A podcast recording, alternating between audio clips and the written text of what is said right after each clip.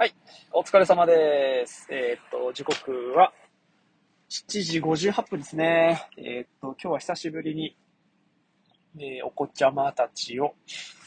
保育園と幼稚園に送って、えーこれから帰って仕事ですね。って感じです。はい。いや、今ね、なんかこう、まあ、もやもやしてることみたいなのは、みなし残業についてなんですよね。まだまだなんか馴染みがなくてですね、まあ、役職者とか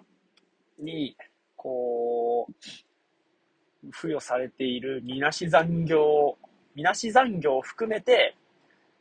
まあ、手当みたいなのがついているんですよね。多分。だから、まあ、なね、こう、この役職だったら、これぐらい残業してもおかしくないよね、みたいな部分でもあり、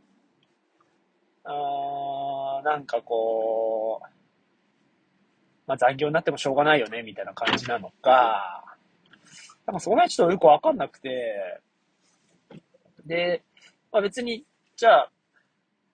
ついてる時間分残業しなきゃいけないわけでもないわけで、えっ、と、その分、早く済めば、済んだで別に構わないと。うん。なんかその辺が、うん、なんかこう、社労士さんがやってるポッドキャストとか聞いても、まあ、いちいちね、こう、つどつど計算しなくて済んだりとか、うん、まあ、働く方としても、まあ、こう、この役ついていることによって、まあ、ある程度の残業というか、まあ、残業だよね。うん、何かあった時には、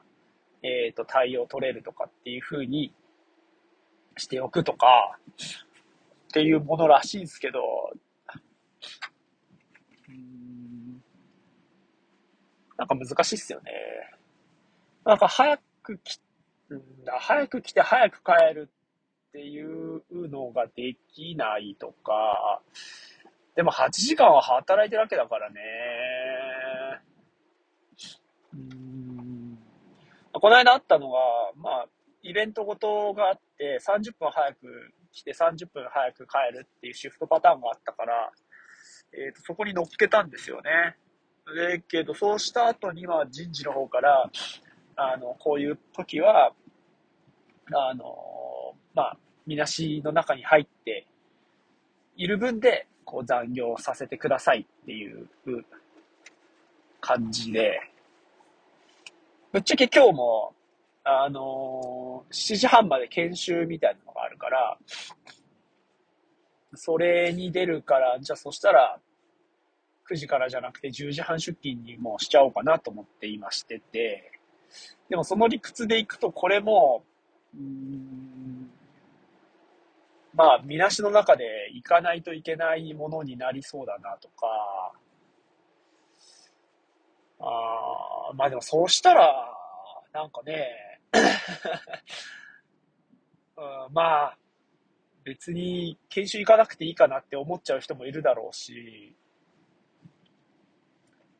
うん、本当何をどう天秤にかけるかっていう感じがしてますし、業務で行けるんだったら業務っていう形で行けた方がいいですよね。でもまあ別に、その間事故ったりなんかしても、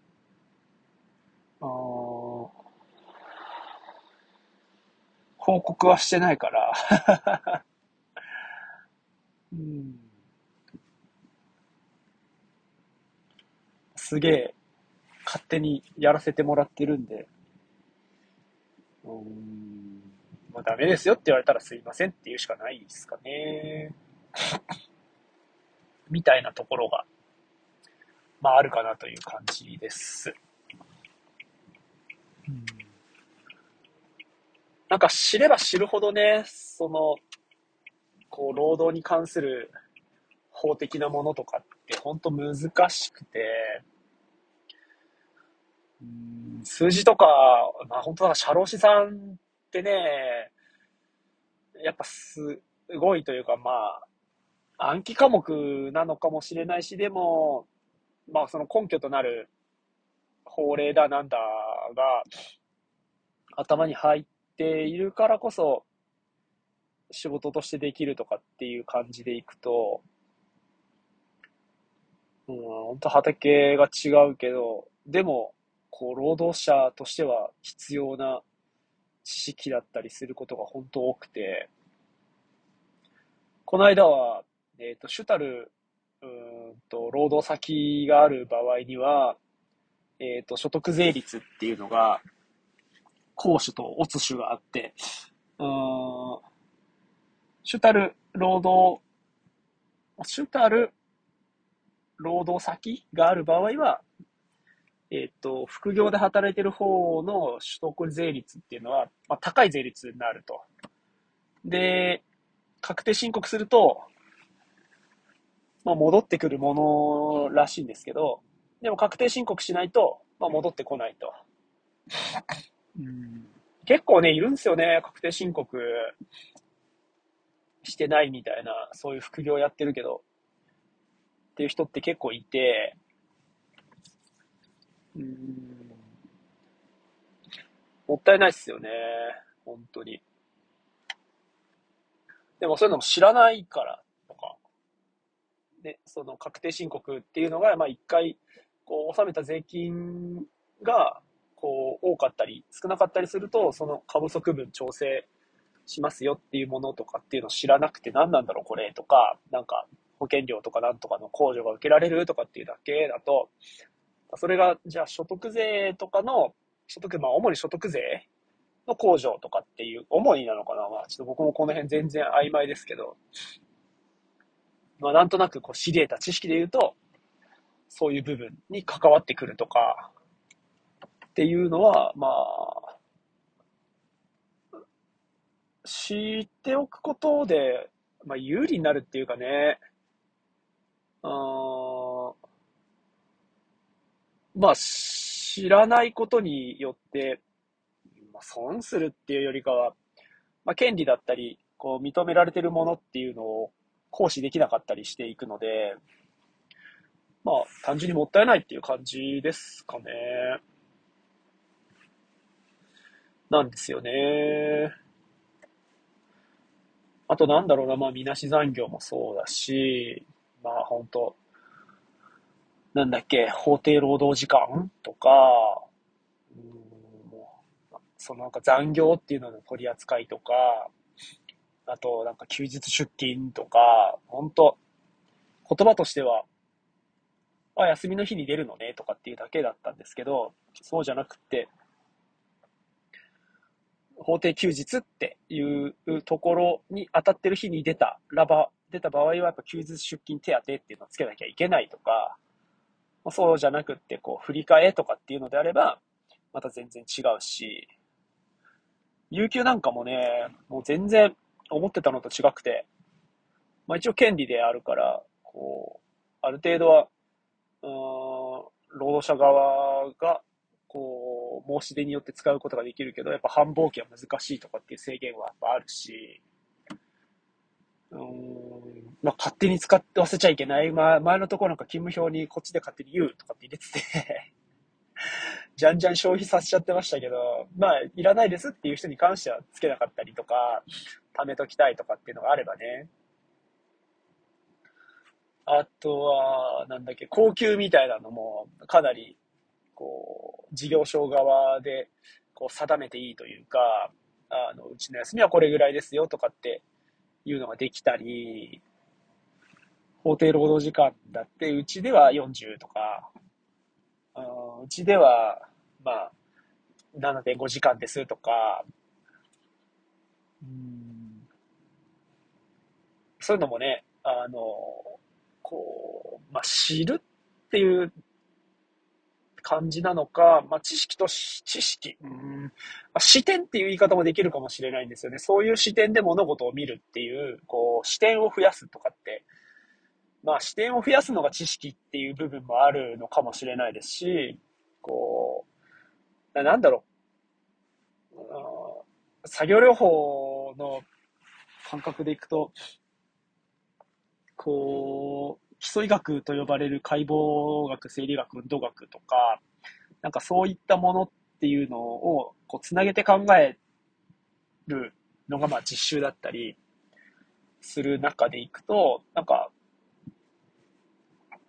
うん。一個一個法令とか、そういう、こう、社会の仕組みとか、社会保険とかっていう仕組みもそうだし、えっ、ー、と、年金とかもそうだし、あの、一個一個そういう仕組みを知っていくとか、法令っていうのを知っていくとか、なんでこれがあるのかっていうのを知っていくとかっていう、一個一個の視点が増えることで、えっ、ー、と、実習に出た時に、こう、見え方がやっぱ変わってきたり、ああ、そうか、こういう見方ができると、ここがこんな風になるのかっていうのと同じように、なんか働くっていう、この、まあ、実習っていうか、もう本当臨床？現場において、やっぱ働くことに対しての解像度が高ければ高いほど、やっぱ見えるものも本当違ってくるっていうのは、ここのところ思うことですかね。もっと言えば、こう医療制度とか、株式会社とか資本主義とか、今のこの、まあ本当政治の構造だったり、地方自治体の構造だったりとか、まあ、しかも、こう住んでる地域とか、そういうのでも違うし、生きるっていう解像度が上がっていくというか、まあ、もしかしたらこう学びや勉強と呼ばれるものっていうのは、なんか、まあ、まあ、やっぱ一般的な尺度なのかもしれないですけど、でも、この自分が生きている世の中をどんな風に見るかとか、あまあ、やっぱ生きるみたいなところにつながってくるのかなっていうのは、思いますね。だからそれがこう学びなのか、興味関心とか、こう必要に迫られてとか、それこそこう生存するためにとかっていうのもあるのかなとも思うんですけど、うん。だからこう、まあ、でもこれも全部こう作られたもので、えっ、と、何かしらの意図なり、えっ、と、必要性なりとか、えっ、と、しなければならないとか言って、まあ、使命感だったりとかで、こう作り上げられてきたものであるのであれば、別に、究極、こう、そんなの関係ねえって言って生きていくこともできるけど、うん、なんでしょうね、その損するとかっていう感覚以外の言葉で言うと、まあ、郷にいればみたいな感じで、今生きていることっていうのって、なんか、うん、自分の体を動かす。水の中、プール、プール、その泳ぐんだったら泳ぎ方知らないと泳げないし、生きていくには生き方とかっていうのを知るっていうのが、こう、勉強するとか、知らないことを知るとか、えー、興味関心持つとか、うん、なんか、そういう、まあ人と喋るとかもそうかもしれないし、あと未知とか、なんかこう、そこに、うんと、脳みそが興奮を覚えるとかっていうような、なんかそういう感覚があるのかな、なんていうふうに思ったりしてますね。うん、なんか、そういうのを、そういう、こう、周囲のへのこう感覚だったりとか、自分の内面的な動きみたいなのが全くなくなっていたのが、なんかその辺がすごい違和感であったのかな。でもやっぱ、なんかこう、前の職場のことにこだわるのは、まあ違和感だったりとか、なんでしょうね。その、自分が、まあ自分の決断が正解だったのかとか、間違いじゃなかったのかっていうのを、こう正当化したいからずっと考えている部分もあるのかもしれないし、うん、でも、あの時、本当にもう、やめたいとかやめなきゃ、もう、無理だなっていうふうに思ったことっていうのが、時間をかけて、言語化、やっとし始める、することができ始めてるっていう感じでも、あるのかもしれないですね。まあ何にせよ、思考停止状態だったというふうは、思う。思いますね。うん